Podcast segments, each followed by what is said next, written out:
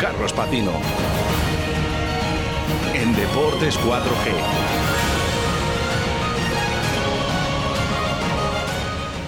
Bueno, pues ya está aquí el balón oval, el rugby con Deportes 4G, con el análisis del partido con el que se ponía fin a la fase regular de la División de Honor ayer en los campos de Pepe Rojo y vamos a meternos en la melé radiofónica con nuestro compañero y amigo Carlos Patino. Buenas tardes, Carlos. Muy buenas tardes, Rubén. Por fin podemos decir que se ha acabado la fase regular de la División de Honor, algo que durante algunos momentos de la temporada parecía prácticamente imposible, pero que finalmente, aunque con algunos sobresaltos, todo hay que decirlo, se ha podido llevar a cabo y no desmereció en absoluto la caída del telón con un vibrante encuentro entre Brac Quesos entre Pinares y Barça Rugby que vamos a analizar ya mismo.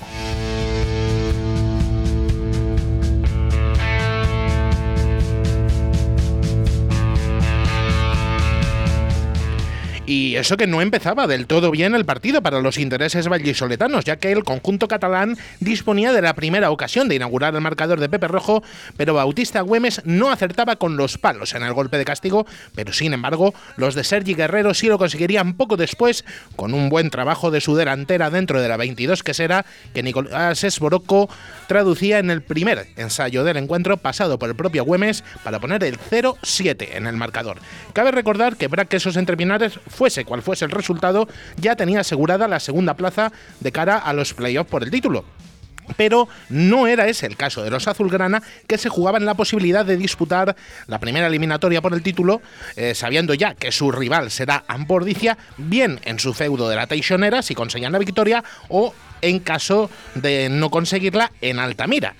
Eh, sirvió eh, volviendo al encuentro de estímulo a los queseros e encajar ese primer ensayo para pasar a tener el protagonismo del partido. Se desarrollaba el encuentro prácticamente de forma íntegra en campo culé con buenas combinaciones de pases de la línea de tres cuartos y fue así precisamente como los de Diego Merino empezaron a acosar la zona de marca barcelonista hasta que en un ataque por el ala derecha John Besselbel encontraba el espacio suficiente para con una acción mágica magistral ceder el balón a Tani Bay, que conseguía poner el empate en el marcador con la transformación de Baltazar Taibo cerca de la media hora de partido.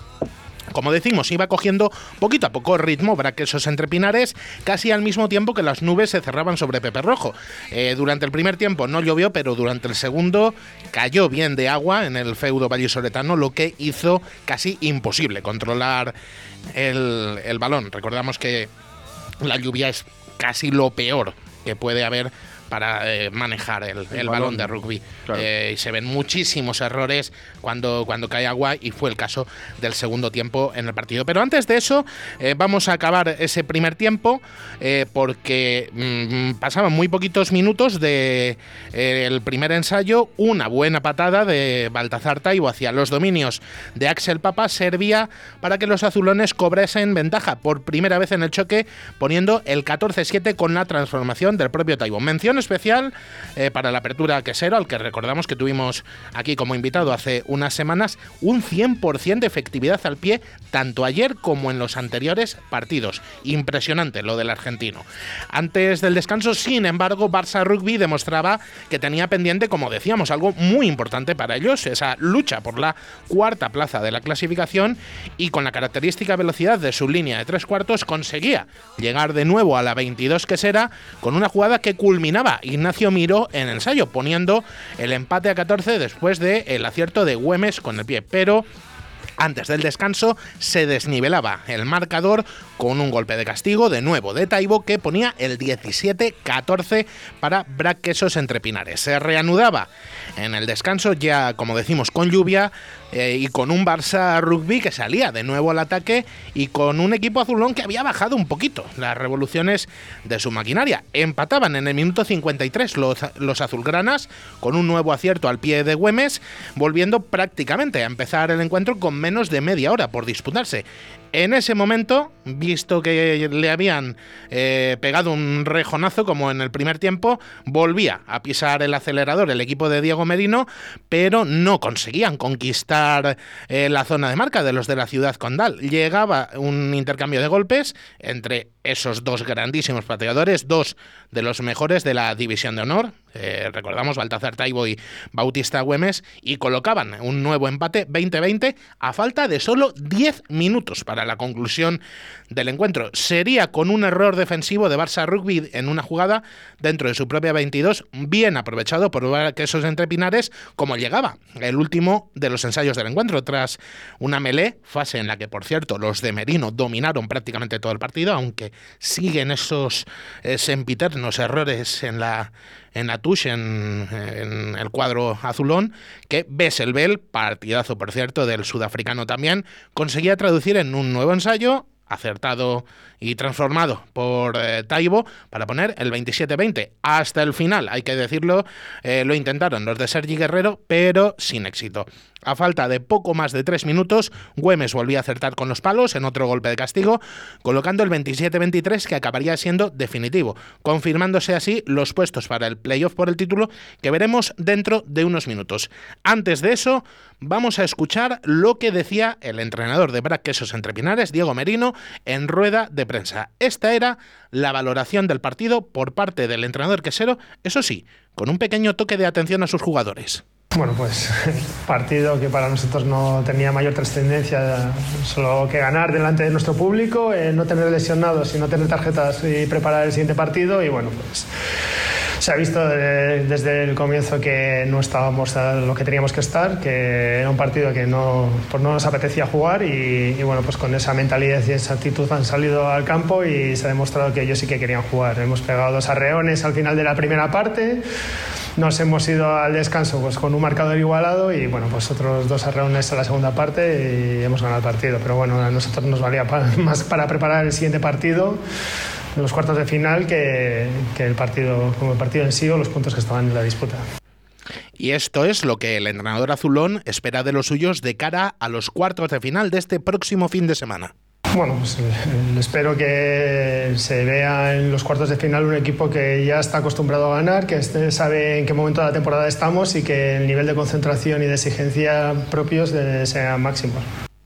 Y contamos además con otro punto de vista experto, donde los haya, que nos espera ya al otro lado del teléfono. Saludamos a Mario Barandiarán, director técnico de Brac Quesos Entrepinares. Muy buenas tardes, Mario.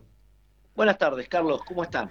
Bien, y la verdad que, que, felices de ver cómo eh, tenemos eh, Habrá Quesos Entrepinares clasificado en segunda posición para ese playoff y también a Silvestre en El Salvador, el otro equipo de la ciudad, tercero. Otra vez el rugby de Valladolid luchando, pero recordamos, como ya hemos dicho, que ayer no tenía mucha trascendencia el partido para la clasificación final, pero el BRAC quiso demostrar una vez más que va por todas.